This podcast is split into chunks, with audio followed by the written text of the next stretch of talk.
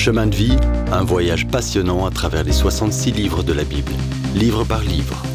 Après la lettre aux Philippiens, on débute aujourd'hui l'exploration de la lettre de Paul aux Colossiens. On s'intéresse aux versets 1 à 14 du premier chapitre. Est-ce que Dieu te désoriente? Est-ce que Jésus te pose problème? La lettre aux Colossiens dans le Nouveau Testament éclairera ton esprit et ton cœur, comme le feront peu d'autres livres de la Bible. Depuis Rome, Paul envoie ce bijou chargé d'enseignements et d'encouragement affectueux dans les mains d'Épaphras, qui est le premier pasteur à servir l'église de Colosse. Cette ville de Colosse, située dans le sud-ouest de l'actuelle Turquie, constitue l'une des forteresses côtières qui protègent les routes commerciales romaines d'Europe face aux invasions ennemies arrivant de l'Est. Sachant que les Colossiens combattaient la fausse doctrine du gnosticisme, une doctrine qui élevait le mysticisme au-dessus de la vérité, Paul confronte cette hérésie en écrivant ces paroles devenues immortelles, plus loin au verset 27, Christ en vous, l'espérance de la gloire. Le christianisme, c'est Jésus-Christ tout simplement. Et Paul montre dans cette lettre émouvante qu'en lui habite corporellement toute la plénitude de la divinité. Tu reçois tout ce dont tu as besoin en Jésus-Christ. Paul salue l'assemblée des croyants de Colosse en se présentant comme un apôtre de Jésus-Christ qui écrit par la volonté de Dieu et les félicite pour leur fidélité dans le ministère et leur amour pour tout le peuple de Dieu. Il les appelle saints et frères fidèles, signifiant qu'ils ont été appelés par Dieu à être saints et justes devant lui. Aussi, Paul veille à les bénir de cette manière habituelle. Il leur écrit Que la grâce et la paix vous soient données de la part de Dieu notre Père et du Seigneur Jésus-Christ. Paul souhaitait tellement que ses amis colossiens soient encouragés dans leur foi qu'il rédige une prière qu'il prononçait continuellement pour qu'ils puissent la lire à haute voix, et souvent.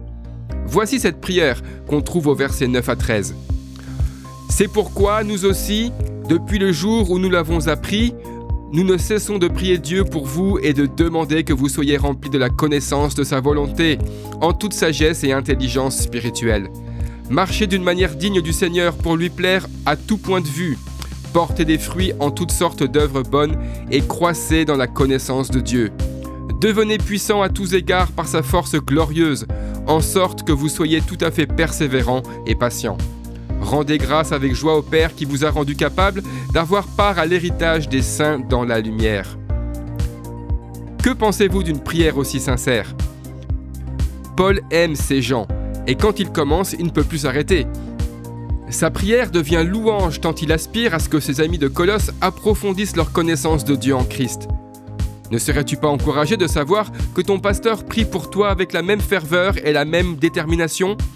Dieu veut que tu connaisses son Fils comme les croyants de Colosse. Mais attention, l'épître aux Colossiens n'est pas une simple carte postale de Rome. Alors, prépare-toi à une étude sérieuse de Jésus qui est tellement plus qu'un bon maître et qu'un bon vieux prophète. Comme créateur, rédempteur, sauveur et seigneur, il veut conduire ta vie et te faire monter dans les hauteurs de sa puissance et de son amour. Le prochain épisode nous en apprendra plus sur l'élévation de Jésus et comment il manifeste visiblement le Dieu invisible. Si vous avez aimé cette rubrique et si vous voulez en entendre plus, allez sur le site ttb.twr.org ou téléchargez l'application. Retrouvez-nous aussi sur chemindevie.info. Vous voulez nous dire comment Dieu change votre vie par sa parole? Envoyez-nous un message sur WhatsApp au 07 81 46 39 39. À bientôt